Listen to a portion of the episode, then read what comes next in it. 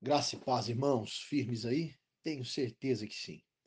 E olha só, no dia de hoje nós temos três capítulos da Bíblia para leitura, não é? No devocional, o Salmo 141 e no Evangelho de João, capítulos 18 e 19. O Salmo 141 é um salmo de Davi, aonde ele faz uma oração. E se você conseguir refletir pausadamente ou refletir profundamente, melhor dizendo, sobre esse salmo, você vai ver que ele é dividido em quatro partes, não é?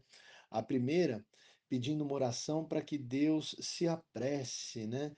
É, olha, ele já começa dizendo no versículo um: Senhor, a ti clamo, dá-te pressa em me acudir. A segunda parte, que começa no versículo 3, ele começa pedindo por retidão pessoal. É, e, e começa falando pela boca, olha só. Põe guarda, Senhor, a minha boca, vigia a porta dos meus lábios. E por qual motivo? Porque pela nossa boca, é, a a- a na verdade, a nossa boca, a nossa fala é uma fonte inesgotável do que? Aí depende o que você fala. E como nós somos propensos a falar o mal, então Davi pede para que Deus guardasse a boca dele, vigiasse o que sairia dos lábios dele, né? A terceira parte, que começa no versículo 6, ele fala por justiça, né? Então ele começa falando: olha só, os seus juízes serão precipitados bem abaixo, é, mas ouvirão as minhas palavras que são agradáveis. E a última parte, que começa no versículo 8, ele fala por livramento.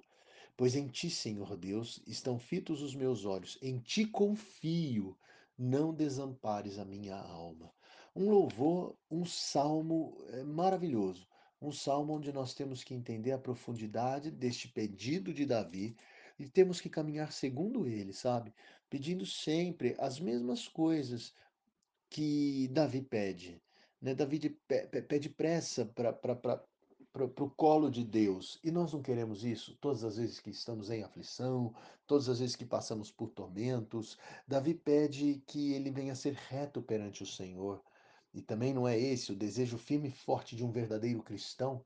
Ser forte, não cair no pecado, não é? Já Davi pede pela justiça e, por fim, por livramento. Então, é uma oração que nós temos que compreender e repetir nas nossas ações, nos nossos clamores e por aí vai. E depois, em João, capítulos 18 e 19, nós temos a passagem aonde Jesus é preso, né? Jesus é julgado, né, perante o, os sacerdotes, depois perante é, Pilatos, e por fim Jesus é crucificado e morto. Essas são as, as breves linhas dos versículos 18, dos capítulos 18 e 19 de João. Mas em tudo isso que eu li, é, e bom, e sobre a, a, a, prisão, julgamento, morte e crucificação, né, crucificação, morte e sepultamento de Jesus, isso todos sabem, né? São, são cenas gravadas na nossa memória. Mas nestes capítulos e nestes versículos todos, existe um que fala em especial comigo. Eu acho que você sempre tem também, né, um versículo que fala de forma especial com você, ou alguns, né? Aqui tem um deles que fala de forma muito especial comigo. No capítulo 19 de João, no versículo 30, tem a frase, não a mais extraordinária, porque tenho eu que a, a, a, parte mais extraordinária da palavra de Deus é quando ela relata a criação, não é? Mas eu acho que vem então a segunda parte mais extraordinária de todos os tempos, da, da humanidade, da face da terra. Ele diz assim: está consumado. O que, o que significa o estar consumado? A, consumação é quando você completa alguma coisa, quando você põe fim num projeto, concluindo esse projeto.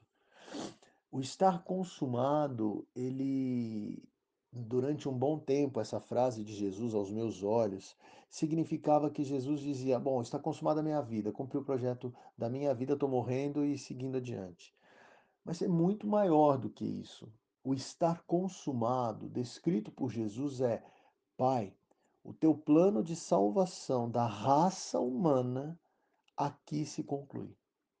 Conseguimos, deu certo. Porque até aquele momento ainda era possível Satanás vencer fazendo com que Jesus desistisse da cruz, fazendo com que algo acontecesse e o plano não se cumprisse. E foram várias as tentativas, né?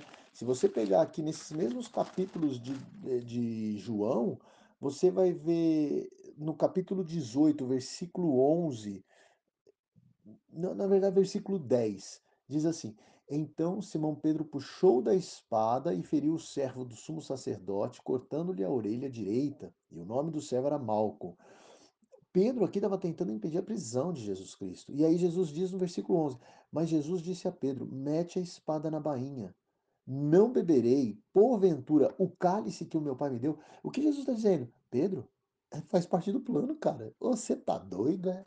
Guarda isso aí. Por favor, guarda isso aí. E vem mais. Se você pegar aqui, você quer ver, ó? É... Ah, versículo 18 ainda. A partir do 38, meia parte, vai. Ou a partir do 38. Perguntou-lhe Pilatos: Que é a verdade? Tendo dito isto, voltou aos judeus e lhes disse: Eu não acho nele crime algum. É costume entre vós que eu vos solte alguém por ocasião da Páscoa. Quereis, pois, que vos solte o rei dos judeus? Gente, Pilatos não queria é, manter Cristo preso, nem levá-lo para a crucificação. Olha o que Pilatos fala, ou olha o que a palavra diz sobre Pilatos a partir do versículo 12 do capítulo 19. A partir deste momento, Pilatos procurava soltá-lo. Então, gente, Pilatos tentava soltar Jesus Cristo de todas as formas. Mas Jesus precisava cumprir este plano, que depois da criação é o maior plano de Deus, era salvar a própria criação.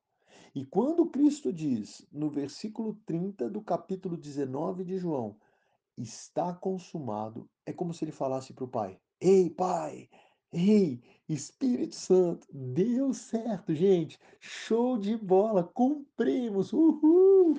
A raça humana tem salvação.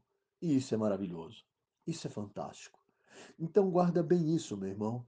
O está consumado, descrito no versículo 30 do capítulo 19 de João, foi por você. Ele concluiu o plano maravilhoso da redenção. E eu vou carregar essa certeza para o resto da minha vida. Foi por nós que ele consumou o projeto. Em nome de Jesus, eu te agradeço, Deus, por essa manifesta glória. Amém.